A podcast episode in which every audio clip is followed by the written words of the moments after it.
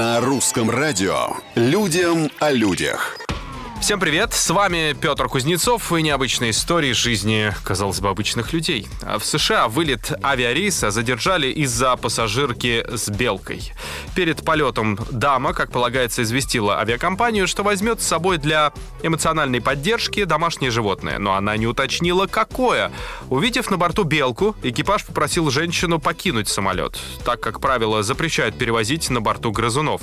Хозяйка белки сопротивлялась, в итоге пришлось вызвать полицию и выводить из самолета всех пассажиров. Вылет был задержан на два часа.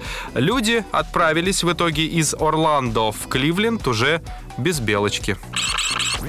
А китайцы придумали очередного робота. Робота-собаку для одиноких людей. Она понимает, когда хозяину плохо, а еще обижается, если ее игнорируют. Да так, что может ударить током за плохое обращение.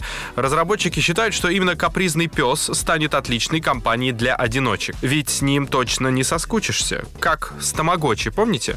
Нужно следить за зарядкой, нужно разговаривать, играть. Высота собаки около 30 сантиметров. На разработку ушло всего 50 дней, после чего робота напечатали на 3D принтере. Теперь проектировщики хотят настроить в нем еще и функцию звонка. На сегодня все. Совсем скоро новые истории и новые герои. Если что, наш специальный робот вам напомнит. Пока.